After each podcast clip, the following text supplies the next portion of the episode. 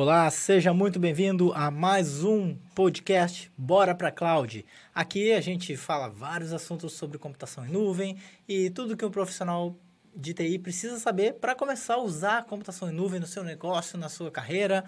E o assunto do podcast hoje é redes privadas na nuvem pública. É isso, né, Leandro? Isso aí. Meu nome é Sandro Rodrigues. E o meu é Leandro Porciúncula. Hoje tá só nós dois aqui, porque a galera não, não, não quis encarar um assunto muito técnico, né? Os nossos ouvintes premiados não. Cara, legal. Então, Leandro, muita gente vê a, a galera confundir assim, um pouco sobre computação em nuvem, pública, privada, rede pública, rede privada. Daí, caramba, como assim pública, privada? Tem uma confusão aí, né?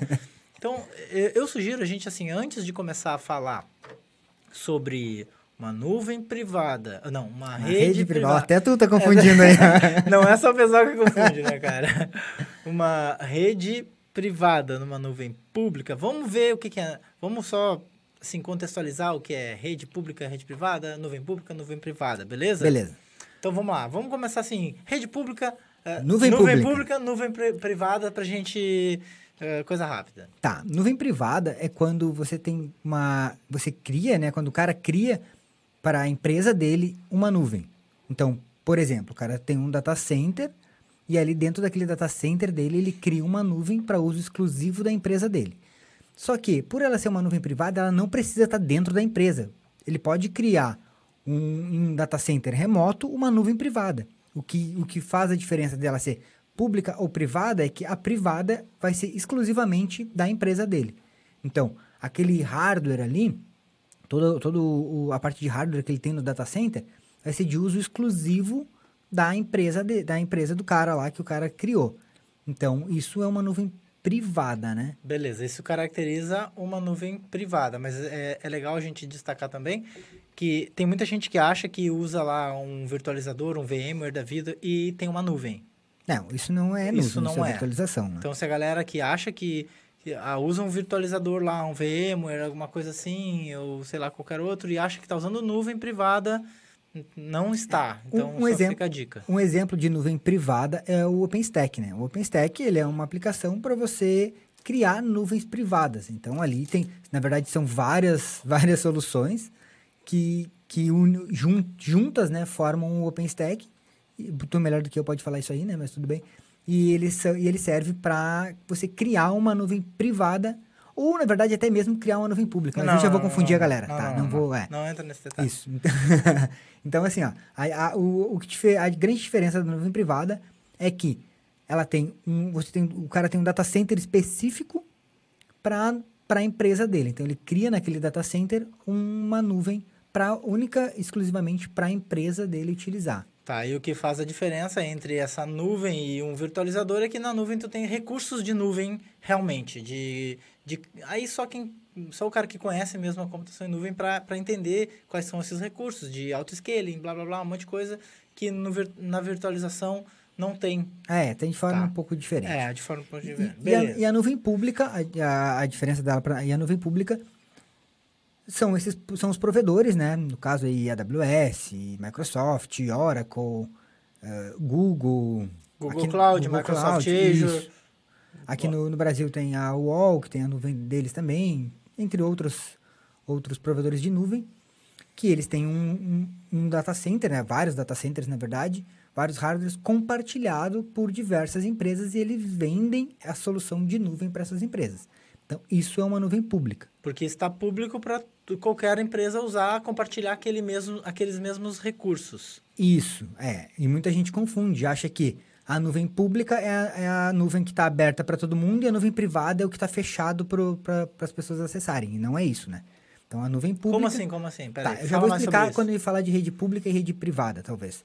Mas a, o que o cara tem que ter em mente é que a nuvem pública é quando você tem um conjunto de de hardware, de, de data centers, compartilhado para diversas empresas utilizarem, e isso aí normalmente é comercializado. Né? Então a nuvem pública é assim. E por estar na nuvem pública, não significa que seja, por exemplo, quando você quando o cara cria lá um, uma máquina virtual, por exemplo, na, na AWS. Por ela por estar utilizando a, a nuvem da AWS, que é uma nuvem pública, não necessariamente é essa máquina virtual precisa estar acessível publicamente. E é sobre isso que a gente vai falar no podcast ah, de hoje. tá. Então a, a máquina, apesar de o cara estar tá usando nuvem pública, não quer dizer que, cara, tu, que as pessoas da internet consigam acessar aquilo ali. Isso, porque daí dentro da, dentro Tá, tá, da tá, nuvem tá. pública tu consegue criar recursos. Né? Ah, tá, entendi. Beleza, beleza. Tá, então tá. A gente falou o que era nuvem pública e nuvem privada. Agora vamos só rapidamente, eu acredito que todo mundo saiba isso, mas por via das dú- dúvidas, vamos contextualizar o que é uma rede pública e uma rede privada. Tá, então isso aí já, indiferente até de nuvem, né? É, Pensando Indiferente de nuvem. no data center comum. Quando o cara tem lá uma DMZ, por exemplo, ele tem uma DMZ onde ele tem uma rede pública e uma rede, ele cria uma rede pública e uma rede privada. Aonde a rede pública é uma rede que ela está que você coloca normalmente as suas aplicações que precisam ficar abertas publicamente, abertas para a internet. Um site, por exemplo, tá- vai estar numa rede, pub- uma rede pública. Numa rede pública, é isso. E aí, dentro daquela sua rede, né, na, na DMZ, você vai criar uma rede privada, que normalmente é a sua rede interna ou alguns outros recursos que você coloca dentro dessa rede privada. No caso, por exemplo, do, do OpenStack, se a gente começar a ver já muito... No OpenStack, ele tem uma rede pública, que é, que é a rede onde é cria, são criadas as instâncias pras, das, dos usuários, e tem a rede privada, que é a rede de administração, de comunicação entre os serviços do OpenStack. Então, isso, no caso, seria uma rede privada, onde os usuários não têm acesso. Isso, isso. E, e dentro da, da nuvem pública, da AWS, tu consegue também criar esses recursos de rede privada e rede Ah, pública. tá, ok. Então, aí, já, aí é o assunto do nosso podcast hoje. É, é que assim, ó, o que a galera precisa entender é que a rede privada e rede pública, ela não é exclusivamente da, de nuvem, né? Isso aí já, já, já existe há alguns anos, todo mundo utiliza isso, ou pelo menos quem se preocupa um pouco de, com segurança, utiliza o conceito de o que é público fica na rede, numa rede pública, uma ou várias redes públicas. Eu estou aqui exemplificando com um, duas, né? Mas poderia Uhum. ser várias redes públicas e várias redes privadas. Mas é, é um conceito que já usa. O cara, por exemplo, o cara quando tem lá na empresa dele um servidor de e-mail, o servidor de e-mail não vai estar na rede privada dele, vai botar numa rede, numa DMZ pública, né? Numa uma VLAN, sei lá o que for, numa rede separada, pública, e aí os outros recursos ficam dentro da rede interna na rede privada. Ah, beleza. Então, Também, também podem ser várias redes privadas. Né? Ok, então é justamente o que a gente quer discutir hoje aqui e esclarecer é que é possível criar uma rede privada dentro de uma nuvem pública. No Isso. caso, o cara, digamos, é o provedor AWS, o cara está usando a AWS e ele consegue criar uma, re- uma rede privada lá dentro. É isso? Isso aí. Então, é, a ideia é desmistificar aquele. o que o pessoal pensa que, por estar na nuvem, está acessível para todo mundo. Então, é isso aí que a gente vai falar hoje, que existem meios de tu criar dentro da nuvem uma infraestrutura privada que tu não tem acesso de outro lugar a não ser da tua empresa ou até mesmo de dentro da somente de dentro da própria AWS. Então existem essas- esses recursos e é isso aí que a gente vai falar aqui hoje para explicar para a galera. Bom, então começando assim, ó, vamos ver um, um exemplo. Por que que isso é necessário? Por que que isso pode ser bom? Tá, assim, ó, um exemplo de utilização É, de, de é. uma rede privada. Exato. Vamos, vamos pensar assim, tu tem um- uma aplicação web, tá? O exemplo mais clássico, eu acho que é o mais é, fácil de, de exemplificar. Quando diz uma aplicação web, um, um sistema qualquer. Um sistema qualquer que seja web. É só pra galera não saber, ah, é um site. Não, não Não. necessariamente um não site. necessariamente um site, né? Porque um site nem sempre tem um banco de dados. Com o exemplo que eu vou É. dar, teria que ser uma aplicação web, sei lá, qualquer uma que a galera conhece aí, milhões de aplicações web, Conta Sim. Azul da vida. Conta azul. que é, é, é certo que esses, esses sistemas têm mais camadas, mas eu vou botar um sistema de duas camadas, tá? Banco, é, aplicação e banco de dados. Mais simples, exemplo mais simples possível. Tá. Aonde a tua aplicação, que é a aplicação web, ela vai ficar numa rede pública. O front-end, no caso. Front-end. É, aqui eu estou trabalhando só com um end, né? não tem front-end nem back-end. tá tudo numa única, num único lugar, tá? Only end. Não é. Então esquece. vamos pensar só a aplicação banco de dados. Mais, mais simples possível. Que é para não confundir várias camadas, né? Tá. Então, aonde a aplicação vai ficar na, tua, na rede pública, por quê? Porque a aplicação web, porra, a aplicação web, a aplicação que eu vendo para os outros ou que alguém precisa ter acesso, ela precisa estar na rede pública. O né? cara precisa acessar. Isso, internet. o cara precisa acessar. E o, teu, o banco de dados, ele não vai estar na rede pública. Por quê? Porque esse banco de dados ele só vai ser acessível a partir daquela instância, daquele servidor virtual, daquela. Vamos falar instância para quem conhece nuvem já sabe o que eu estou falando. Daquela instância, ele só vai, o banco de dados só vai ser acessível daquela instância. Então, ele pode estar numa rede privada e só ter permissão de acesso de dentro daquela instância. Então, dessa forma, tu evita vários problemas de segurança. Então, um exemplo é esse. Tu tem uma aplicação na frente, uma aplicação web, e um banco de dados numa rede privada. No caso, é como se a, a instância tivesse duas redes. É, na verdade, tu vai ter, vai, vai ter um roteamento, né? Entre uma... De forma que eles vão estar os dois numa rede interna, né? A, a instância tem a rede...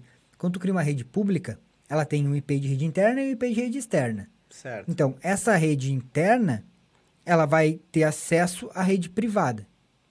Certo. Certo? Então, tu consegue, lá na tua rede do privada, tu consegue colocar regras de segurança de forma que ela só seja acessível daquela ou da rede pública, por exemplo. Uhum. Ou daquela instância em específico. Tu consegue criar várias, várias é, regras de segurança em relação a isso, né? Tanto de, de, de ACL, Network ACL, quanto de grupos de segurança. Ah, legal.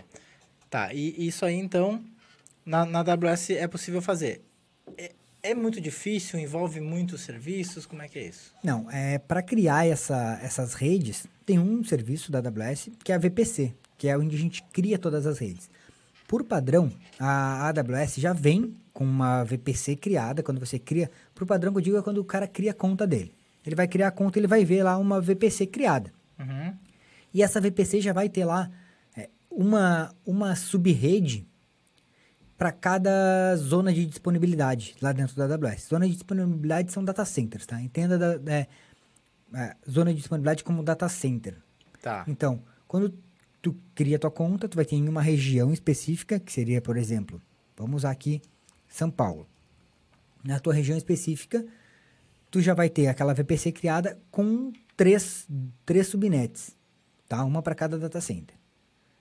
Tá. Só que, por padrão, que vem na AWS, essas subnets são todas elas públicas. E o que acontece é que normalmente o cara sai criando recurso ali.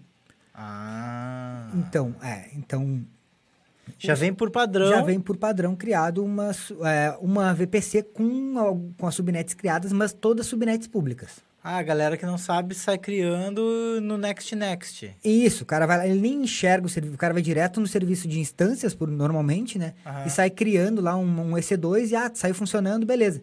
Mas ele não enxergou a parte de rede, porque já vem isso aí criado por padrão. Ah, isso é importante, isso é importante é, destacar, né? Porque, cara, é, é, arriscado, né? Sim, é arriscado, mas eles deixam assim por quê? Porque é a forma mais fácil de tu sair utilizando, entendeu? Ah, ah. tu sai no, no, padrão, o RU tá funcionando, na instância você acessando. E, e aí essas configurações de segurança, e vem, a, vem pública e com as portas toda aberta na, na parte de, de network SL, né? Que seria as regras de segurança de, de entrada da rede. Caramba! Por padrão, isso aí vem tudo aberto. E as boas práticas de, de segurança dizem que quando você cria conta, a primeira coisa que você deve fazer é excluir aquela VPC pública, aquela VPC padrão, a default. Hum. Por quê? Justamente porque ela é toda aberta. Então, o serviço que tu utiliza para fazer isso é o serviço de VPC. E lá você vai usar alguns dos recursos, que é a parte de roteamento, que, que tu vai criar a rede privada e a rede pública. As redes que tu quer privadas, né, e as redes públicas. Então tem que excluir aquela e criar outra outra outra estrutura de rede. Isso para tu ter mais segurança, sim. Tu tem que excluir a rede default, porque ela é uma rede perna aberta, né? Que tá ali toda aberta. Uhum. Tu exclui ela e aí tu cria uma do zero com todas as configurações de segurança que tem que ser tomadas. Aí sim tu vai conseguir criar uma rede privada dentro da nuvem pública. Ah, entendi. Porque eu, eu imagino que a galera, muita gente, eu imagino não, eu percebo isso pelos comentários e tal, que muita gente acha que na nuvem tu só pode ou colocar arquivos lá ou criar máquinas virtuais lá. É, a, normalmente o cara utiliza como um VPS, né? Que é só criar um servidor e sair usando como servidor. E aí não se preocupa com mais nada. É, Inclusive, é, então tem muito mais recurso do que isso, né? Claro, com certeza. E, e, são, e tem alguns recursos, como esses de, de VPC, que o cara normalmente ignora ele. Só vai pensar nisso aí, ou na verdade nem vai saber que existe, porque já está criado, o cara vai lá, cria a máquina virtual, escolhe ali a rede, só tem uma mesmo, vai vir aquela ali por padrão, ele vai criando, não sabe nem o que está fazendo. Uhum. E aí daqui a pouco tem um problema de segurança, e ele vai dizer, ah, é porque a nuvem é, não é seguro e tal. Mas por quê? Porque o cara teve o default e foi fazendo sem saber o que estava fazendo, na verdade, né? Cara, Sem- e é impressionante isso aí que a gente percebeu. Lembra lá no Summit da AWS? A gente conversava com o pessoal, ou até o palestrante às vezes perguntava: Meu, assim, eu chutaria que o- 80% da galera que estava lá no Summit devia ter o quê lá? Umas 5 mil Sim, pessoas? É, cinco, eu acho que era cinco. 5, 6 mil pessoas. Cara, eu chutaria que 80% daquelas pessoas que estavam lá usa, usavam a, a computação em nuvem, a AWS, desse jeito. Ir lá e pá, sobe um servidor e pau, e deixa rodando, porque saiu funcionando. É, porque o, na verdade é o jeito que todo mundo conhece, né? De, de usar a TI. Uhum. Então, o jeito que o cara aprendeu lá 5, 10 anos atrás. E na hora que tu entra na nuvem, tu tem que mudar um pouco esse conceito. Mas essa parte de infra, de rede, ela, o conceito ainda é bem parecido com o do com o, o da, da TI tradicional. Só que o cara, por estar na nuvem, ele, não, ele ignora totalmente isso, porque já está criado. Ou tu pega num, ambiente físico, o cara precisa criar, né? A parte de ah, fazer roteamento, configurar um firewall e tal. Precisa instalar o cabeamento, precisa instalar o equipamento, Configurar a suíte, configurar banana, é, aí o cara fazer VLAN. Isso, o cara se preocupa, mas lá não, ah, tá ali funcionando, uh, vamos lá, deixa assim. E, e ignora E esse, esse, esse passo, né? Entendi. Tu já viu acontecer algum, algum problema com relação a isso? Já ficou sabendo de alguma coisa? Cara, eu já vi acontecer alguns problemas assim, do cara não, não saber o que aconteceu e desistir de usar a computação em nuvem. Até recebi esses dias um, um e-mail de uma pessoa que pediu para não se identificar. Ah, E ele falando que ele teve. Ah, parou de usar a AWS porque ele tinha uma instância lá e um certo dia a instância não subiu mais. Uhum. E aí ele não conseguiu recuperar mais os dados. Nossa. Ele fez vários, teve vários problemas nesse caminho, várias coisas que e nada disso era culpa da AWS, era culpa dele, né? Porque o cara não sabe como funciona o modelo de, de segurança. Então, ele é compartilhado, algumas coisas são responsabilidades suas. Uma, o- a responsabilidade do cara de configurar o backup da, da instância, nem que fosse o backup do, do fazer snapshot mesmo, Nem ge- que seja é, um snapshot que fica lá Agendado. paradão, né? isso, isso, agendado. Tu manda agendar lá de quanto em quanto tempo tu quer fazer snapshot, qualquer coisa tu restaura. Não é da AWS, era dele, ele não configurou. Então, culpa foi dele disso aí. O backup dos dados de dentro da instância. A AWS nunca vai fazer backup dos teus dados dentro da instância. Claro. Tu tem que fazer. Ele também não tinha nada. Então, tipo, ele não sabia como funcionava o modelo de segurança. Ele achou, ah, não, tá na nuvem, tá na AWS, é seguro, pô, beleza. Vou botar lá e nunca mais. E ele falou, "Ah, eu já usava acho que há 3, 4 anos sem, sem me preocupar. Tipo, o cara tá há 4 anos usando um, um sistema operacional lá, uma instância, né, com sistema operacional, sem fazer nada. E garanto que não monitorava nem se tinha espaço em disco, se o sistema operacional estava atualizado ou não, não se preocupou com nada disso, ignorou total. Uhum. E deu problema e ele botou a culpa, achando que a culpa era da AWS. Ele, ah, parei de usar porque aconteceu isso. Porra, aconteceu isso porque tu não. Dava pra, pra, pra conversar com essa- esse cara e a gente fazer tipo um estudo de caso, né?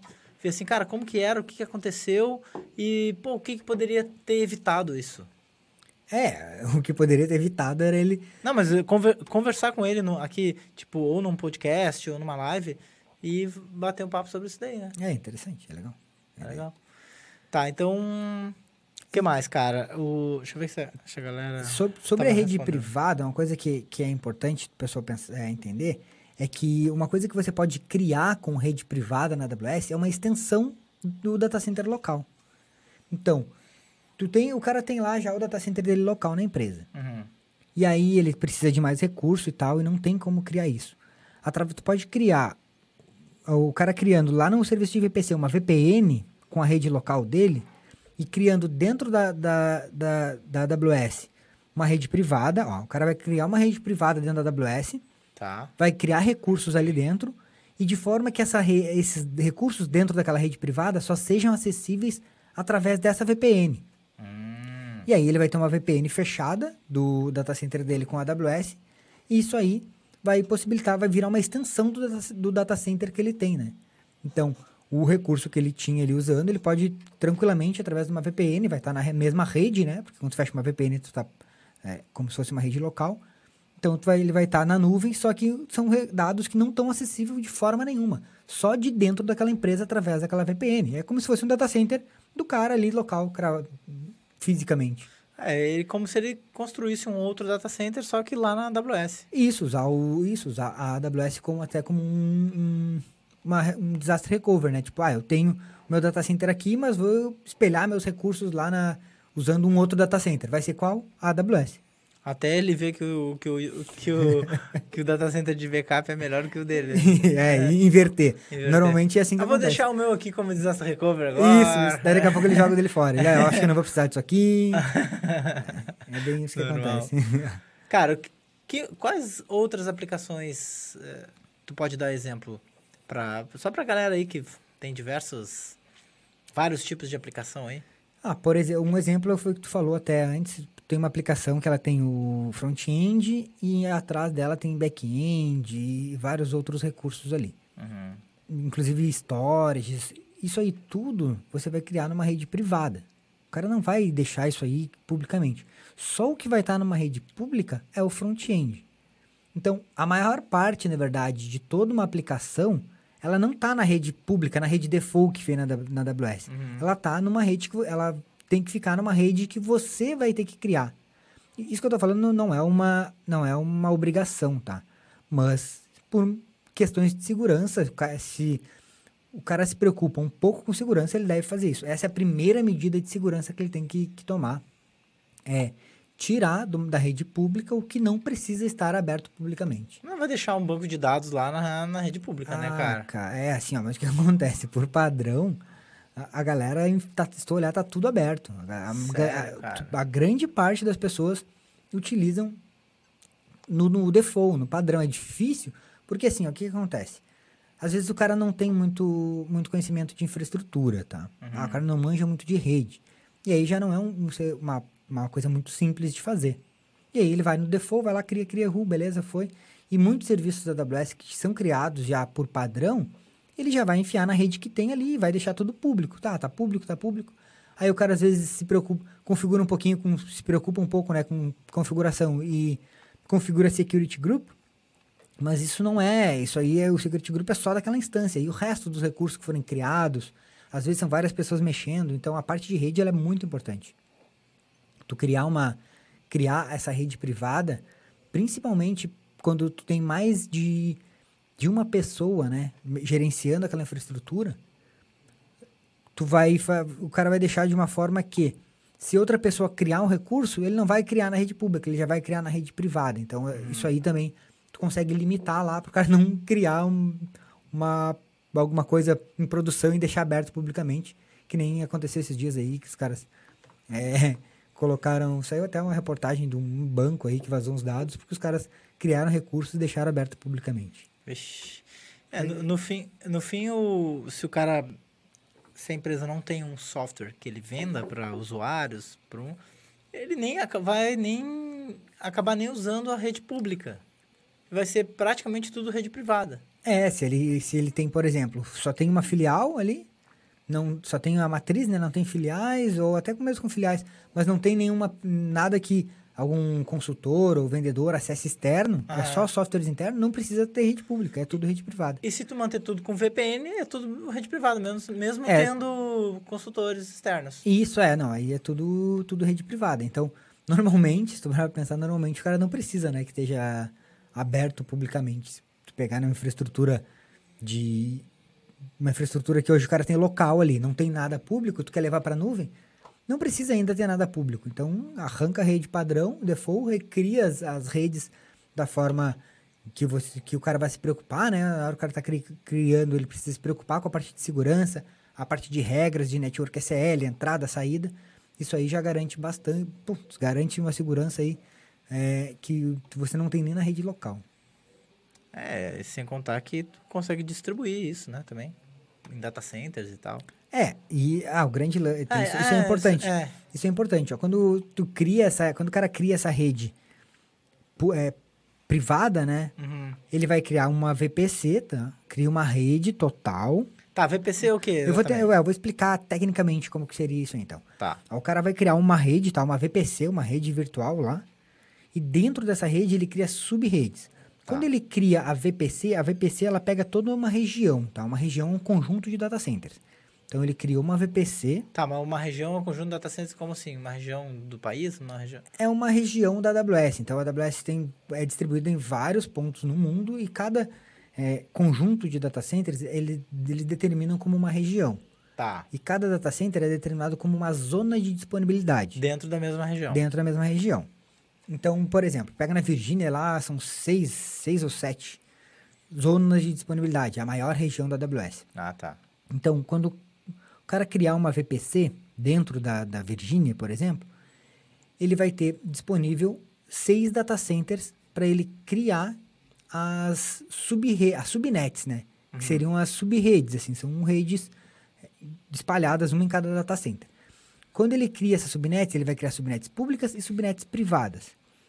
O ideal é que, se ele quiser criar um sistema distribuído, quando eu digo sistema distribuído, é um sistema com alta disponibilidade, que, que ele vai ter, por exemplo, um servidor web dele vai estar em, do- em duas zonas de disponibilidades diferentes. Vai, vai ter um servidor em cada, em cada zona de disponibilidade respondendo pelo mesmo serviço. Isso, isso, com balanceador de cargas e tal. Então ele vai precisar criar uma subnet em cada zona de disponibilidade pública e depois uma subnet em cada zona de disponibilidade privada. Uma eu tô falando no mínimo, tá? Pode criar várias. E aí você vai lá na parte de IPs e tal, faz um barramento de, de rede, aí já entra. É muito Que eu não ia técnico- conseguir explicar em áudio, né? É, te- aí tem que mostrar, desenhar. É só desenhando.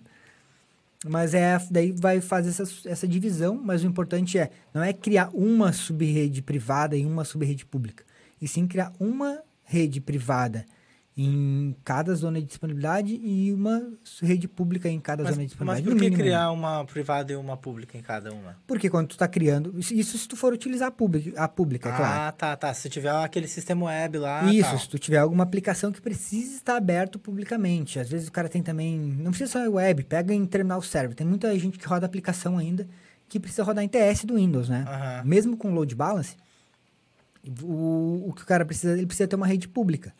Então, tu coloca, ele vai ter esses, esse terminal server aí, na, numa rede pública, e aí, o, o- vou dar um, pensar num exemplo aqui, o cliente vai, tem uma aplicação que ela tem o, o cliente e o servidor, tá?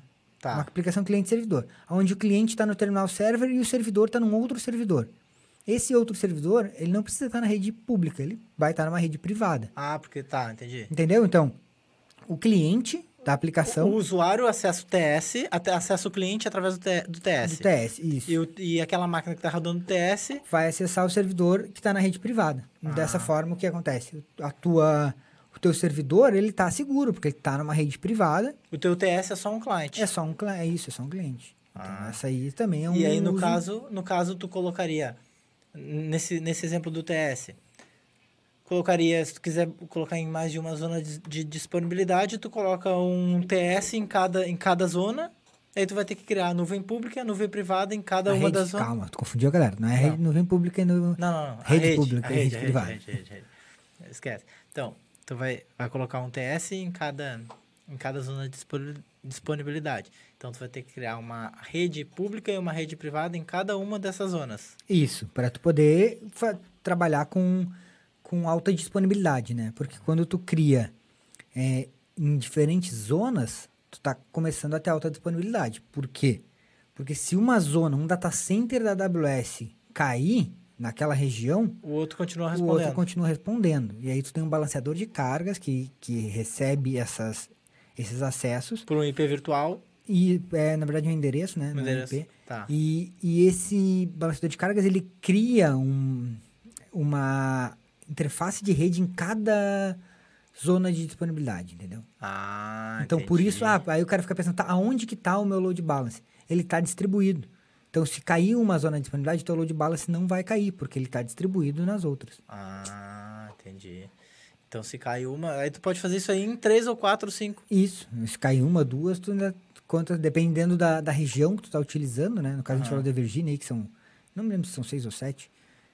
Se cair, pode cair, ficar só uma que a tua aplicação vai continuar funcionando, se tu estiver utilizando. A outra coisa é que o cara que fez a configuração precisa ter feito a configuração certa. Uhum. Então, não é simplesmente ir lá criar uma instância e achar, não, minha- agora tá na, tá na Amazon, tá em alta disponibilidade, nunca mais vai cair. Não. O cara tem que fazer o cara isso. tem que configurar, não é Disneylandia, né? Que o Ru vai lá e sai usando. A, a Amazon que- dá os recursos, mas o cara tem que saber usar. É, tem que saber usar. É o, a, a grande.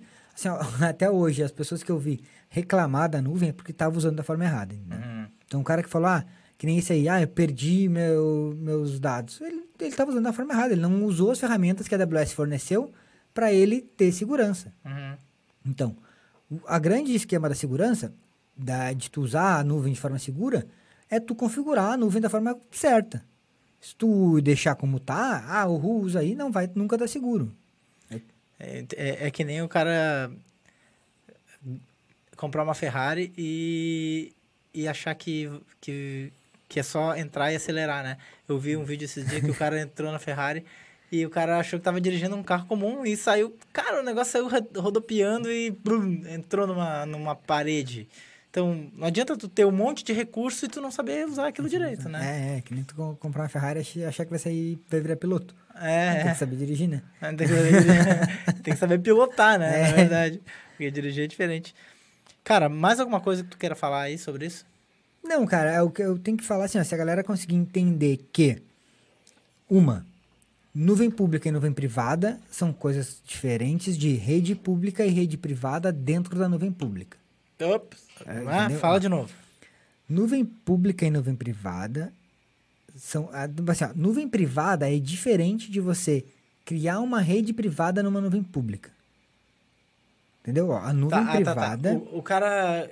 Tu, tu tá dizendo que a- as, algumas pessoas acham que criar uma, uma rede privada dentro, de uma, dentro da AWS, por exemplo, ele já tá fazendo uma nuvem privada. Isso, é. Isso não é uma nuvem privada, né? Ele está usando uma nuvem pública, mas criar com uma rede. privada. Isso. Ah, existe isso? A galera acha isso? Claro, a galera acha que. Ah, não, mas eu criei uma. Re... Eu tô usando uma nuvem privada dentro da AWS. Não tem como tu usar uma nuvem privada dentro da AWS, né? Porque Ah. a nuvem da AWS ela é pública. Tu tá usando simplesmente uma rede privada dentro da AWS, que no caso é uma nuvem pública. Isso. E, e olha que louco. Numa rede, numa nuvem privada, tu tem rede pública. Agora deu um nó na minha. Numa nuvem. Porque numa nuvem privada, tu tem também uma rede pública e uma rede privada. Ah, Por- claro, claro, claro. Da mesma forma, entendeu? Então, redes privadas são diferentes de nuvem pública e nuvem privada. Isso é, é, é importante que a, galera entender o, o- quando fala de uma rede privada, ah, tá, mas como assim rede privada? Isso aí não é uma nuvem pública? Tipo, sim, tu cria uma rede privada dentro de uma nuvem pública. Que é simplesmente uma rede que só ah, os teus servidores acessam e ou as pessoas de dentro da tua empresa acessam que, através de uma VPN, né?